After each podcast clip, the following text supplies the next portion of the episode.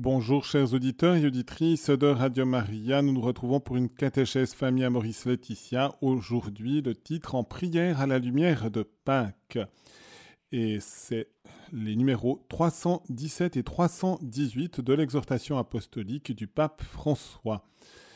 Et je vous propose une prière en lien aussi avec Saint Jean de la Croix aujourd'hui et donc vive flamme d'amour, mais qui correspond aussi bien avec ce désir dans la prière que la flamme de l'amour soit plus intense dans le cœur, dans la relation conjugale, dans l'union de tous les membres de la famille.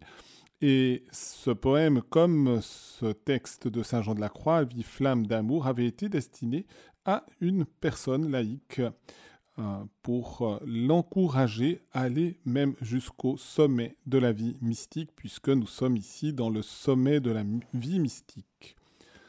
Au nom du Père et du Fils et du Saint-Esprit. Amen. Ô vive flamme d'amour, comme vous me blessez avec tendresse, dans le centre le plus profond de mon âme, puisque vous ne me causez plus de chagrin, Achevez votre œuvre si vous le voulez bien. Déchirez la toile qui s'oppose à notre douce rencontre. Ô brûlures suaves, ô plaies délicieuses, ô douces mains, ô touches délicates, qui a la saveur de la vie éternelle, qui paye toute dette, qui donne la mort et change la mort en vie aux lampes de feu, dans les splendeurs desquelles les profondes cavernes du sens, qui étaient obscures et aveugles, donnent avec une perfection extraordinaire chaleur et lumière tout à la fois à leur bien-aimé. Avec quelle douceur et quel amour vous vous réveillez en mon sein où vous demeurez seul en secret, et avec votre inspiration savoureuse pleine de bien et de gloire, quelle délicatesse vous mettez à m'embraser d'amour. Au nom du Père et du Fils et du Saint-Esprit. Amen. Ce magnifique poème qui est en même temps une prière révèle donc ce désir d'être une vive flamme d'amour dans notre vie. Donc, de jeter les flammes de l'amour par des actes et des actes d'une ferveur immense, extraordinaire, qui a leur source dans l'action de l'Esprit Saint. Et donc, nous allons poursuivre ce passage du pape, le dernier chapitre de l'exhortation apostolique sur la spiritualité conjugale donc matrimonial et familial. Le pape s'exprime ainsi. Si la famille parvient à se concentrer dans le Christ, il unifie et illumine toute la vie familiale. Les douleurs et les angoisses sont vécues en communion avec la croix du Seigneur et l'embrasser permet d'affronter les pires moments. Dans les jours difficiles pour la famille, il y a une union avec Jésus abandonné qui peut aider à éviter une rupture. Je m'arrête déjà sur ce début de ce passage et en effet, nous sommes invités à embrasser la croix. C'est d'abord Jésus qui embrasse la croix, mais comme nous sommes appelés à lui ressembler, eh bien, le pape nous encourage à embrasser la croix pour pouvoir affronter les pires moments de notre existence. Et c'est chaque personne qui peut embrasser la croix, mais c'est aussi le couple, la famille elle-même qui est appelée à embrasser la croix. Et j'ai pensé justement eh bien, au dernier chemin de croix du Colisée, donc euh, le 15 avril dernier, qui était dans le cadre de cette année de la famille, eh bien, une invitation pour les familles à embrasser la croix. Et je vous donne tout d'abord simplement les, les, titres, ou pas, c'est pas les titres, mais les personnes qui ont, qui ont fait les méditations de ces 14 stations du chemin de croix en présence du Saint-Père, un couple de jeunes mariés, une famille en mission, des époux âgés sans enfants, une famille nombreuse, une famille avec un enfant handicapé, une famille qui gère une maison de famille, une famille avec un parent malade, un couple de grands-parents, une famille adoptive, une veuve avec des enfants, une famille avec un enfant consacré, une famille qui a perdu une, fille, une famille ukrainienne et une famille russe, une famille de migrants. Et je vous propose d'écouter déjà, ce sera de nouveau un moment de prière, puisque c'est aussi le thème de la prière à la lumière de Pâques, et donc Pâques, c'est tout le mystère pascal, c'est la croix, c'est la passion, c'est la mort et c'est la résurrection du Christ, et je vous propose d'écouter justement la prière du Saint-Père dans l'introduction de ce chemin de croix, et après d'écouter aussi le couple de jeunes mariés faisant la méditation sur la première station et après la conclusion aussi du chemin de croix de la part du Saint-Père. Mais je vous encourage aussi à aller faire cette méditation de l'ensemble de ce chemin de croix si vous ne l'avez pas fait ou de le renouveler spécialement lorsque nous sommes le vendredi, le jour de la Passion du Christ, nous sommes appelés à méditer le chapelet. Et par conséquent, eh bien, c'est une invitation à nous unir au Seigneur qui donne sa vie et puis à vivre justement dans ce désir d'embrasser la croix. Seigneur Jésus, en ce jour consacré à ta passion, nous élevons nos voix vers toi, confiants dans ton écoute. Nous te bénissons, car tu es pour nous la source de la vie tu te charges de nos souffrances. Par ta sainte croix, tu as racheté le monde. Nous croyons que par tes blessures, nous avons été guéris, que tu ne nous laisses pas seuls à l'heure de l'épreuve, que ton évangile est la vraie sagesse. Nous reconnaissons ton corps martyrisé dans tant de nos frères et sœurs, la violence que tu as subie dans ceux qui sont persécutés, ton abandon dans le tourment de ceux qui sont tués. Toi qui as voulu vivre dans une famille, regarde avec bienveillance nos familles, exauce leurs prières, écoute leurs plaintes, bénis leurs résolutions, accompagne leur marche, soutiens leur incertitude, console leur amour blessé, insuffle leur le courage d'aimer, accorde-leur la grâce du pardon, rends-les ouvertes aux besoins des autres. Seigneur Jésus, toi qui es le crucifié ressuscité, fais que nous ne nous laissions pas voler l'espérance d'une nouvelle humanité, de cieux nouveaux et d'une terre nouvelle où tu essuieras toute larme de nos yeux. Et il n'y aura plus ni plainte, ni gémissement, car les choses anciennes seront passées, et nous serons une grande famille dans ta maison d'amour et de paix. Je trouve cette méditation aussi, cette prière du pape introductive aussi très belle. Et puis elle est justement une invitation pour toutes les familles à travers les difficultés que nous pouvons rencontrer. La première station, c'est Jésus à l'agonie au jardin des Oliviers. Et ce jeune couple donne cette méditation. Nous voici mariés depuis seulement deux ans. Notre mariage n'a pas encore été éprouvé par trop de tempêtes. Il y a eu la pandémie qui a un peu compliqué les choses mais nous sommes heureux.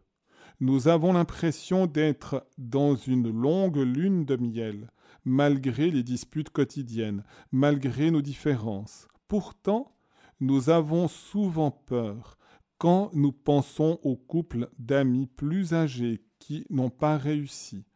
Lorsque nous lisons dans les journaux le nombre croissant de séparations, quand on nous dit que nous allons sûrement nous séparer, parce qu'ainsi va le monde. C'est une question de statistiques. quand nous nous sentons seuls parce qu'on ne nous comprend pas, quand on a du mal à joindre les deux bouts, quand nous nous retrouvons étrangers sous le même toit, lorsque nous nous réveillons la nuit et que nous ressentons dans notre cœur le poids et l'angoisse de notre orphelinat, parce que nous oublions que nous sommes des enfants, parce que nous croyons que notre mariage et notre famille ne dépendent que de nous, de nos propres forces. Nous sommes en train de nous rendre compte que le mariage n'est pas seulement une aventure romantique, mais que c'est aussi Gethsemane, c'est aussi l'angoisse avant de briser ton corps pour l'autre. Seigneur Jésus, toi qui as souffert peur et angoisse, donne-nous la paix. Toi qui as prié à l'heure de l'épreuve, donne-nous la paix. Toi qui nous appelles à veiller et à prier avec toi, donne-nous la paix. Seigneur Jésus, toi qui parmi les oliviers paisibles as accepté en priant de souffrir pour nous jusqu'à la mort, et la mort sur une croix, écoute nos supplications pour les jeunes époux, aide-les à faire face aux difficultés en union avec toi, et donne à chacun d'entre nous de rester avec toi à l'heure de l'épreuve, toi qui vis et règnes pour les siècles des siècles. Amen. Et écoutons encore, et après nous ferons une petite pause musicale, la prière finale de ce chemin de croix, et demandons que la croix illumine véritablement toutes nos familles. Père miséricordieux, toi qui fais lever le soleil sur les bons et les méchants, n'abandonne pas le travail de tes mains, pour lequel tu n'as pas hésité à livrer ton Fils unique, né de la Vierge, crucifié sous Ponce Pilate, mort et enseveli au cœur de la terre, ressuscité des morts le troisième jour, apparu à Marie-Madeleine, à Pierre et aux autres apôtres et aux disciples, toujours vivants dans la Sainte Église, son corps vivant dans le monde. Garde allumée dans nos familles la lampe de l'Évangile, qu'elle illumine les joies et les peines, les efforts et les espérances, que chaque foyer reflète le visage de l'Église dont la loi suprême est l'amour. Par l'effusion de ton esprit, aide-nous à nous dépouiller du vieil homme corrompu par des passions trompeuses et à nous revêtir de l'homme nouveau créé dans la justice et la sainteté. Tiens-nous par la main comme un Père pour que nous ne nous éloignions pas de toi. Convertis nos cœurs rebelles à ton cœur pour que nous apprenions à suivre des projets de paix conduit les adversaires à se serrer la main, afin qu'ils puissent goûter le pardon mutuel, désarme la main levée du frère contre le frère, pour que là où il y a de la haine fleurisse la concorde. Fais que nous ne nous comportions pas en ennemis de la croix du Christ, afin de participer à la gloire de sa résurrection, lui qui vit et règne avec toi dans l'unité du Saint-Esprit, pour les siècles des siècles. Amen. Et laissons résonner ces paroles d'amour à l'égard de la croix par un petit moment musical.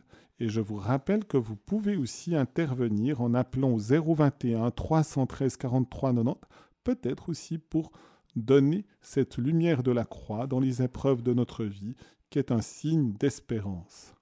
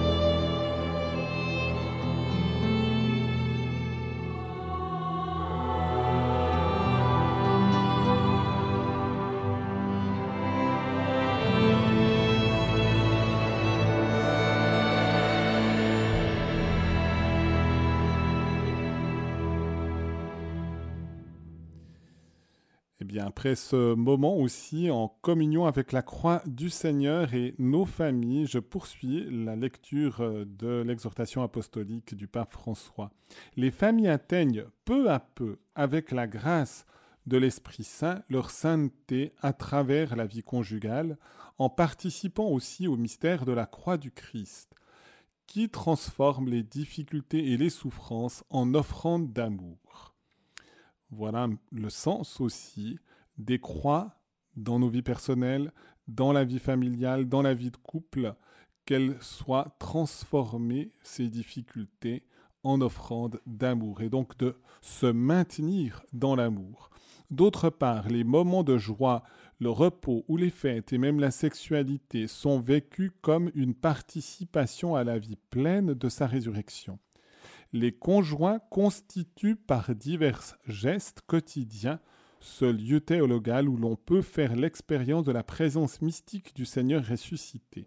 Ici, le pape est assez original, je dois dire, parce qu'il parle des couples, il parle des familles, il parle justement de ces moments plutôt lumineux, positifs, en lien avec la résurrection du Christ, mais ce qu'il cite comme lieu théologal où l'on peut faire l'expérience de la présence mystique du Seigneur ressuscité, c'est le document de Saint Jean-Paul II sur la vie consacrée et la mission de l'Église dans le monde. Donc, pour les religieux et les religieuses.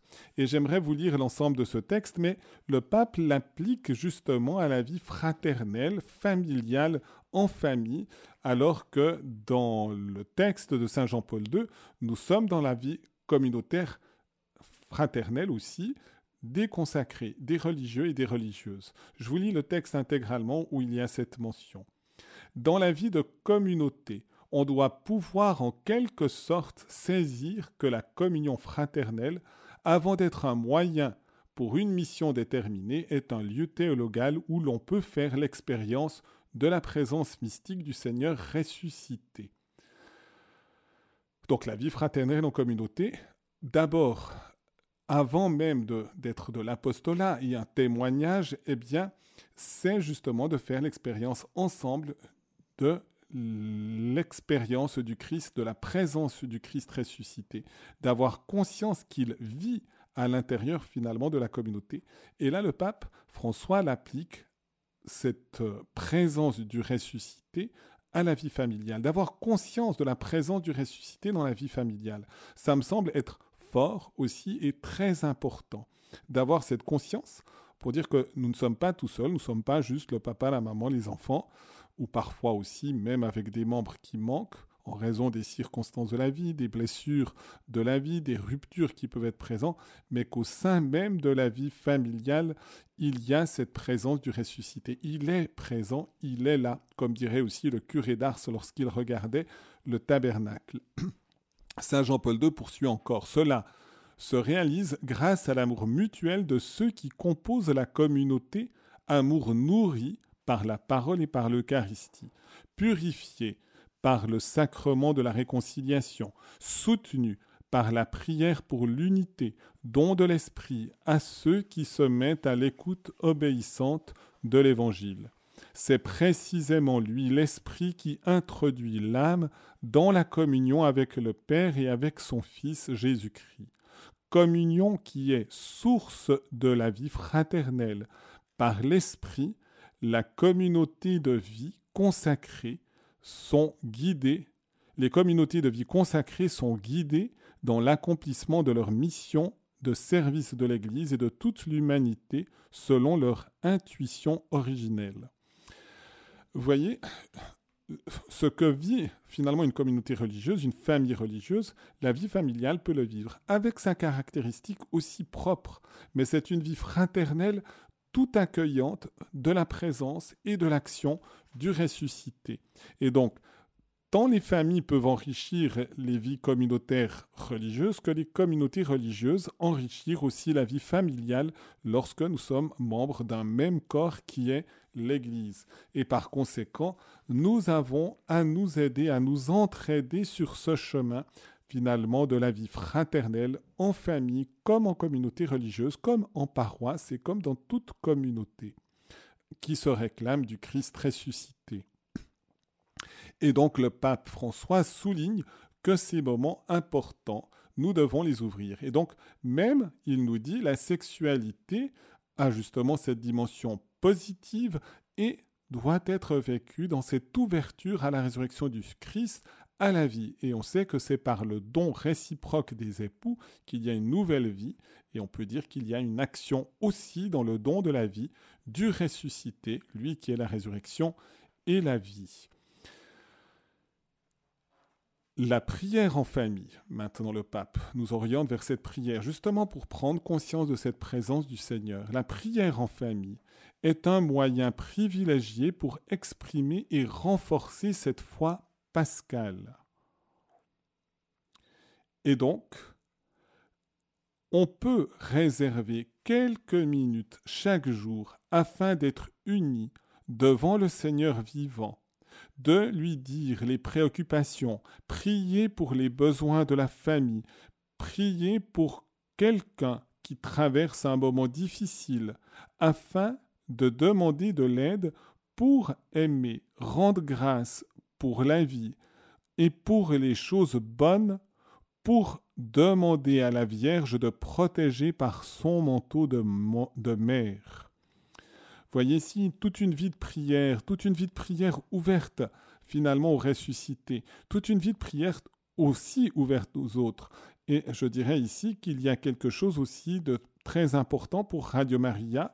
Les familles sont appelées aussi à confier leurs intentions de prière. Régulièrement, nous avons des familles, des situations délicates ou peut-être des moments aussi d'action de grâce où, eh bien, une famille demande que leurs intentions soient portées aussi au sein de cette autre famille plus large qu'est la communauté Radio Maria.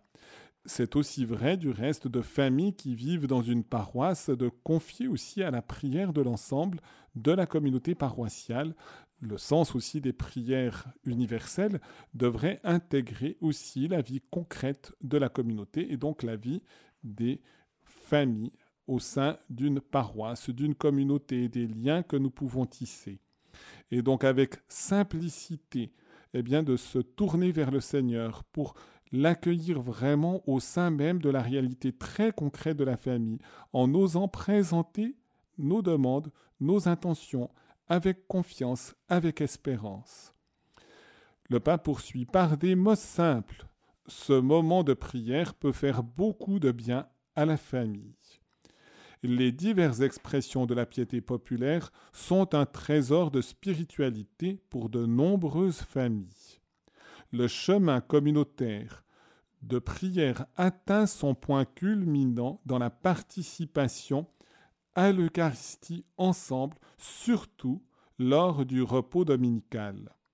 Jésus frappe à la porte de la famille pour partager avec elle la scène eucharistique. C'est une référence au, à l'Apocalypse 3, 20.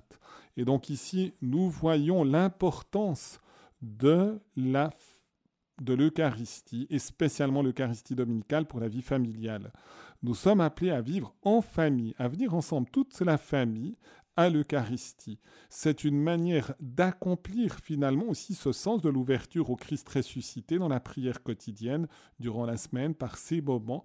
Elle vient comme s'achever et s'accomplir dans l'Eucharistie où le Christ se rend présent et il se rend présent justement dans ce signe de l'alliance je vous propose de faire justement une petite pause musicale et d'avoir justement le, sens de cette présence du Seigneur, spécialement par l'Eucharistie, mais aussi par ses visites grâce à la prière. Et je vous propose justement d'écouter un chant qui est un cantique vie et lumière. J'ai connu souvent dans la vie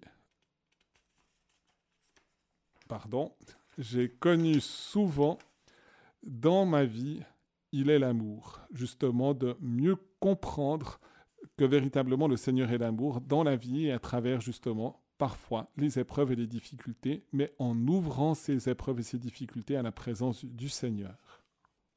Et je vous rappelle que vous pouvez aussi intervenir au 021 313 43 90.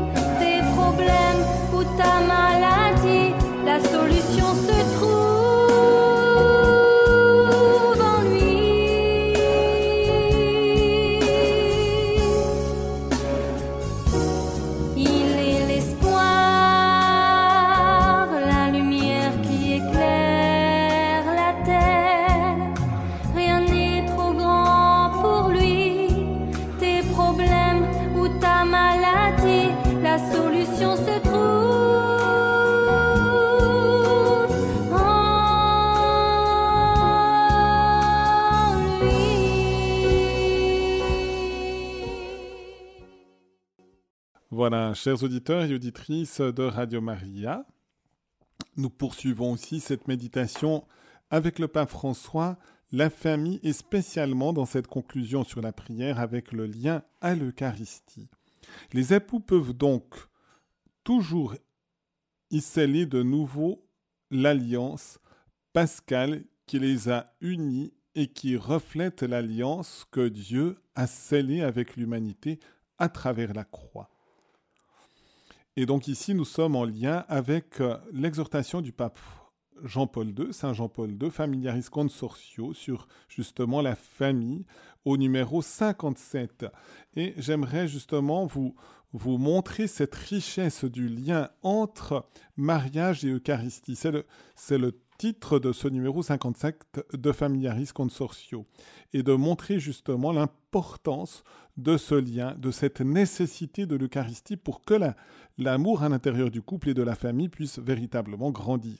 D'où l'importance aussi de participer à la messe dominicale, ce qui fait partie de la tradition dès l'âge apostolique. C'est vraiment Jésus qui a voulu que nous puissions le rencontrer, que ses disciples le rencontrent, que les familles qui se réclament de lui le rencontrent dimanche après dimanche. Le devoir de sanctification qui incombe à la famille chrétienne a sa racine première dans le baptême et sa plus grande expression dans l'Eucharistie à laquelle le mariage chrétien est intimement lié. Le Concile Vatican II a voulu rappeler la relation spéciale qui existe entre l'Eucharistie et le mariage en demandant que le mariage soit célébré ordinairement au cours de la messe. Donc, vous voyez, il y a une demande pour la célébration du mariage au cours de la messe pour justement manifester que nous sommes dans une même réalité.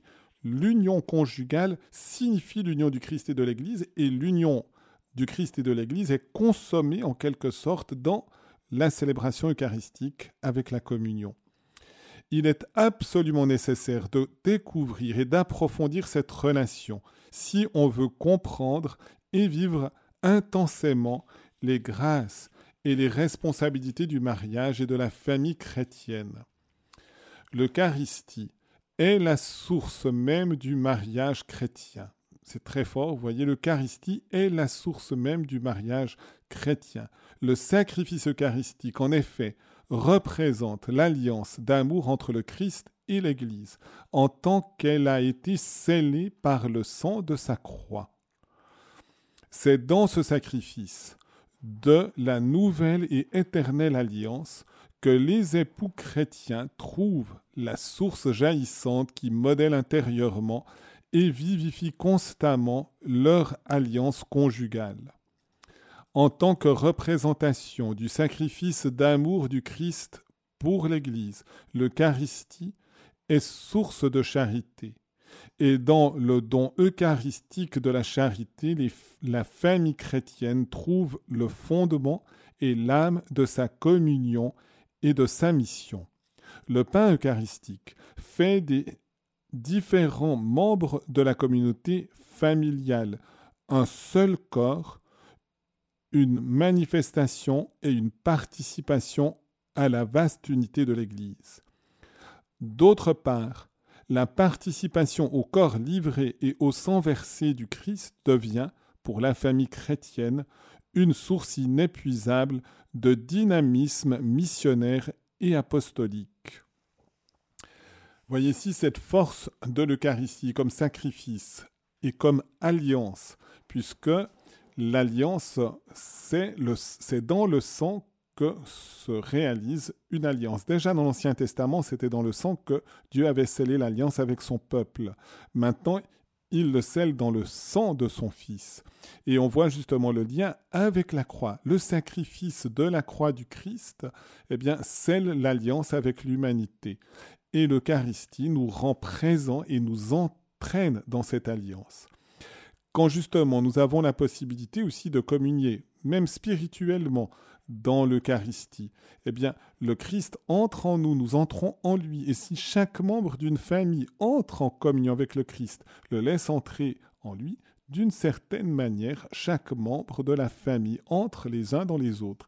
Et il y a donc une interpénétration profonde du mystère de chaque personne dans le Christ, les uns avec les autres. C'est une communion au Christ, mais cette communion au Christ devient une communion aussi dans l'Église, et donc chaque membre d'une famille est apporté. Et ensuite, c'est même une entrée mutuelle des familles les unes dans les autres, et même de tous les membres justement de l'Église dans ce mystère de l'Eucharistie. Et c'est la raison pour laquelle c'est un lieu véritable d'amour qui est présent dans le mystère de l'Eucharistie et donc il y a une véritable nécessité de l'Eucharistie pour pouvoir vivre pleinement toute la richesse de la vie conjugale et familiale. L'Eucharistie, poursuit le pape François, est le sacrement de la nouvelle alliance où est actualisée l'action rédemptrice du Christ. Et ici, il fait référence à Luc 22, 20. Ainsi, on se rend compte des liens intimes existants entre la vie matrimoniale et l'Eucharistie. Donc, de nouveau, cette insistance de ce lien étroit, indissoluble, on peut dire, entre Eucharistie et vie matrimoniale et vie familiale. Et ici, le pape rappelle des éléments de l'Ancien Testament et du Nouveau Testament sur le thème de l'alliance. Et voyez, rien qu'Ancien et Nouveau Testament, le mot testament ici a le sens de l'alliance. Ancienne alliance, nouvelle alliance, nouvelle alliance éternelle dans le Christ.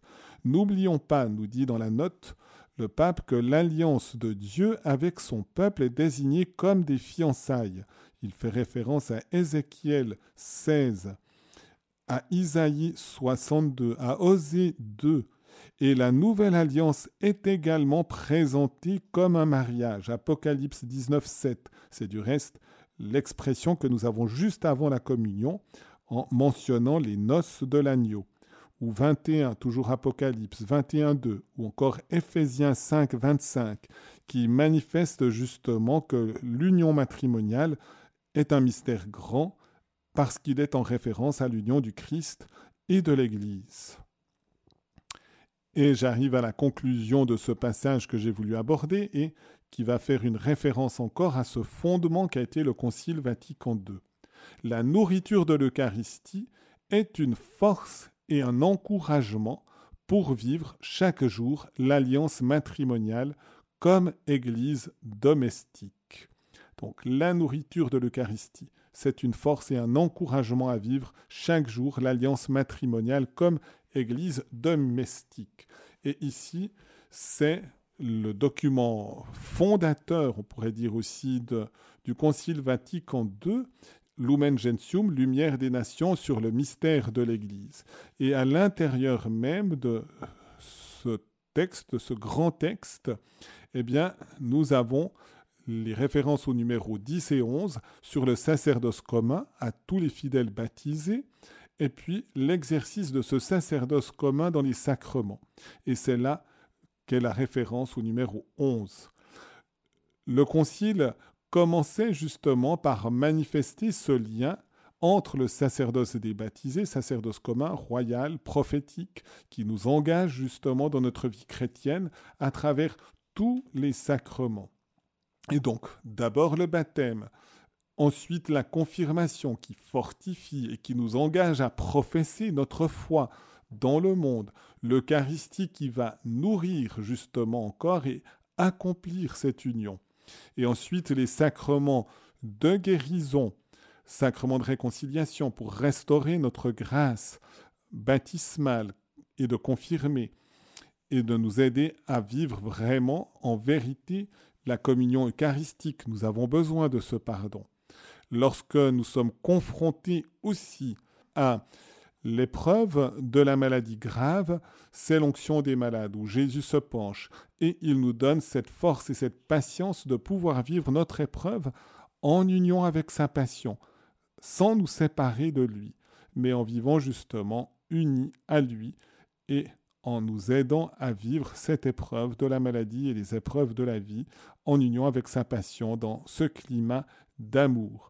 Ensuite, il y a la mention du sacrement de l'ordre, évêque, prêtre et diacre, pour être un service du peuple de Dieu et à travers les sacrements, eh bien les aider véritablement à rencontrer le Seigneur dans son mystère pascal, dans sa passion, dans sa mort et dans sa résurrection. Et c'est à ce moment-là, c'est le dernier sacrement mentionné, mais c'est celui qui, dans le Concile Vatican II, à une référence qui est la plus conséquente, la plus longue, qui a le plus de mots, c'est sur le mariage. Et je vous la lis. Enfin, par la vertu du sacrement de mariage, qui leur donne de signifier en y participant le mystère de l'unité et de l'amour fécond entre le Christ et l'Église. Référence à Ephésiens 5. Les époux chrétiens s'aident mutuellement à se sanctifier dans la vie conjugale, dans l'accueil et l'éducation des enfants. Donc, rappelons justement, c'est une entraide pour se sanctifier, donc pour s'unir vraiment au Christ ressuscité, que la grâce du mariage. Et aussi pour transmettre la vie et également eh bien, la sainteté aux enfants que le Seigneur nous donnera comme cadeau de son amour. En leur état de vie et dans leur ordre, ils ont ainsi, dans le peuple de Dieu, leur don propre. C'est une référence à 1 Corinthiens 7, 7. De leur union, en effet, procède la famille, où naissent des membres nouveaux de la cité des hommes, dont la grâce de l'Esprit Saint fera, par le baptême, des fils de Dieu, pour que le peuple de Dieu se perpétue tout le long des siècles. Ici, vous voyez de nouveau, la grâce du mariage va engager la vie qui est donnée, d'abord la vie simplement humaine, mais cette vie humaine au sein d'un mariage chrétien est un appel justement à transmettre la vie divine elle-même par la grâce du baptême, de faire des enfants des enfants de Dieu, des enfants d'un même Père, et donc des frères sur l'ensemble de la fraternité humaine. Et donc de les aider justement à découvrir ce lien d'amour au sein même de l'Église qui est tourné vers le Seigneur.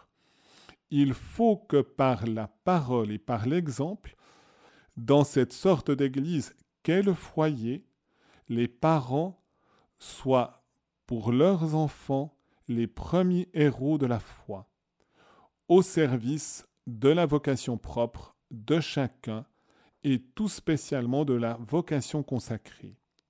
Voyez, les parents doivent avoir le souci eh bien, de pouvoir rendre possible ce contact avec le Seigneur, cette docilité à l'Esprit Saint. Chaque être humain, chaque membre de la famille, chaque enfant qui naît au sein d'une famille est appelé à reconnaître l'appel de Dieu, qui est toujours un appel à la sainteté pour tous, et le Concile rappelle aussi l'importance justement des vocations, des vocations consacrées dans le ministère ordonné comme dans la vie religieuse, mais aussi de vraiment façonner l'expression authentique de l'appel de Dieu. C'est d'abord cela, vous voyez Ce n'est pas d'abord réussir à l'école.